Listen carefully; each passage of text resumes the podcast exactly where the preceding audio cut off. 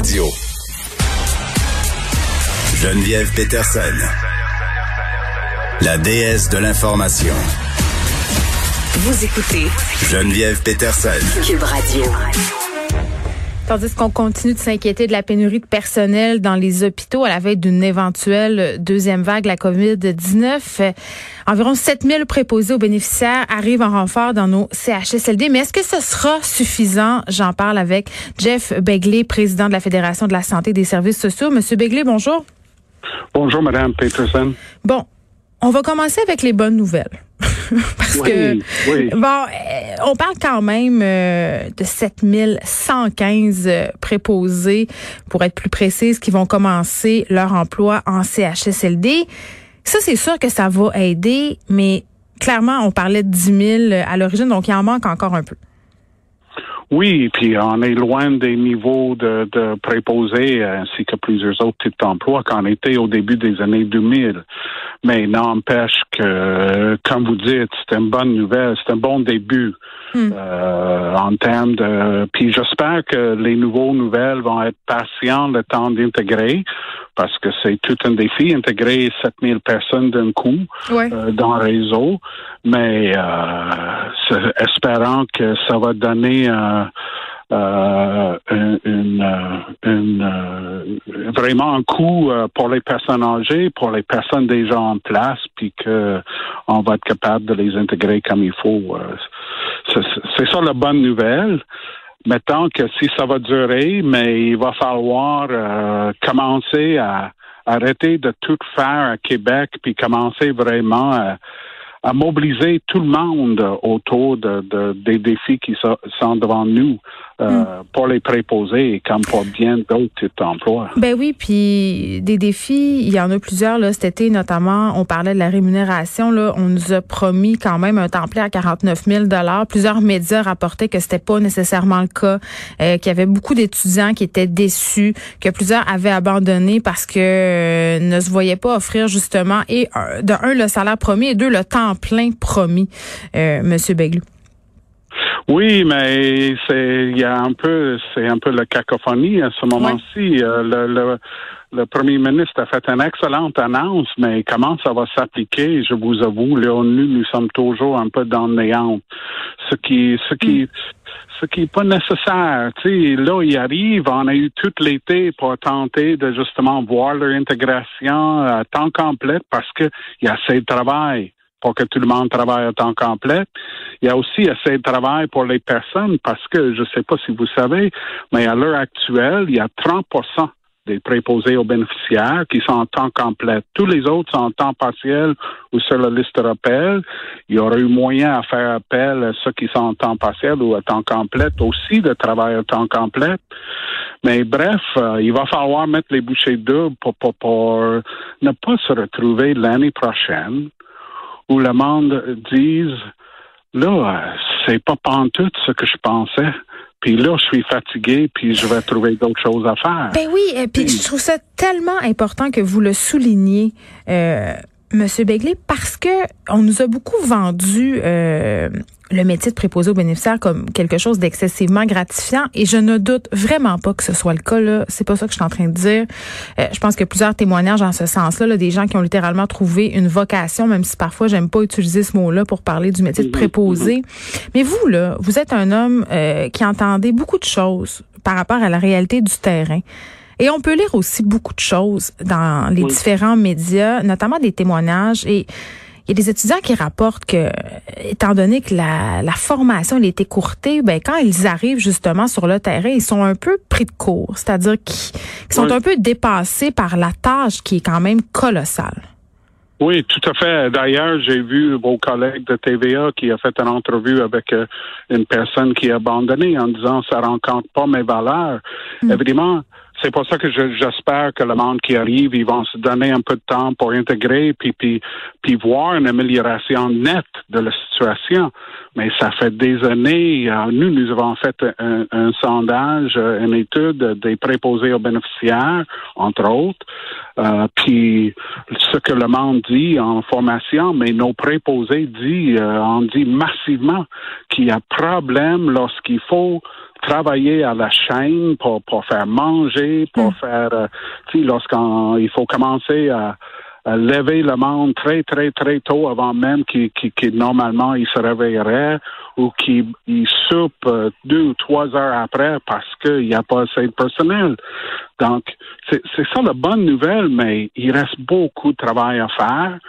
Puis j'ai une préoccupation que le gouvernement actuel continue à faire du top-down, c'est-à-dire on décide à Québec, puis oui, il me semble qu'avec la crise qu'on vient de passer, c'est le moment de mobiliser tout le monde pour dire, bon, ensemble, comment on règle les problèmes, parce qu'il y en a. Puis le jeu, ça va être bon, mais il faut, faut avoir, euh, euh, s'assurer, par exemple, une fois que les personnes voient, OK, ils m'ont donné un poste de temps complet, mais c'est sur deux quarts de travail ou c'est à deux endroits, Ouais. à la langue, ça devient fatigant. Donc, euh, il y a moyen de régler ces problèmes-là, mais il faut se parler, il faut arrêter de faire du top-down. Est-ce que vous croyez qu'on a appris justement de nos erreurs euh, passées là? Parce que je pense que un, un des constats de la crise de la COVID-19, c'est qu'il y avait un problème au niveau des CHSLD, des résidences pour personnes âgées, euh, mais que ça datait pas de la COVID, c'était pré-COVID. Et là, la COVID nous a permis d'avoir une espèce de reality check très, très rapide, une prise de conscience euh, extrême. Mais qu'est-ce qu'on en fait des choses qu'on a apprises? Est-ce est-ce qu'on est-ce qu'on véritablement on va changer les choses? Mais c'est c'est ça qui, sais, le, le premier ministre puis le, les deux ministres de la santé ont eu des très bons mots pour le monde, mais il faut que ça se traduise par des actions. Walk the talk. Des actions, c'est s'asseoir puis dire bon, comment on s'organise pour que euh, parce que c'est les personnes âgées qui payent le prix au bout de la, ligne. Puis Mm. c'est vrai dans d'autres secteurs aussi. Tu sais, on pense au centre jeunesse qui était le sujet de l'heure avant le COVID arrive. On n'a rien fait. Donc, c'est urgent. C'est urgent. Moi, j'aurais juste à implorer le ministre de la Santé et le premier ministre dire on va travailler ensemble pour s'assurer que c'est pas un coup d'épée dans l'eau, l'ajout de 7115 personnes là. Mhm. là. Parce qu'il en manque encore, là, on est en pénurie de main-d'œuvre. Oui, mais et d'ailleurs, euh, justement, normalement, il y a 2000 autres qui vont commencer, je pense, c'est la semaine prochaine, Ouais. euh, la même formation que euh, ceux et celles de cet été. Donc, euh, oui, il y a la pénurie, il y a aussi l'organisation du travail que depuis des années de Cooper qui est désastreux. Donc, il y a moyen de régler ça, mais il faut pas que ça soit complètement déconnecté du monde terrain.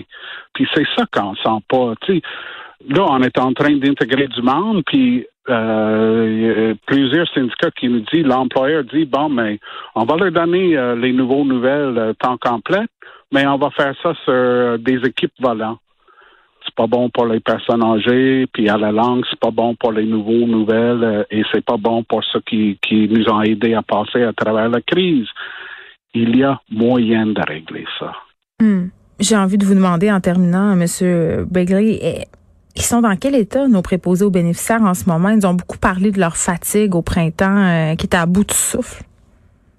Mais euh, justement, euh, c'est- puis en plus, euh, les vacances, pour beaucoup de monde, c'est deux semaines cet été, quelques-unes qui, qui étaient capables de prendre trois semaines.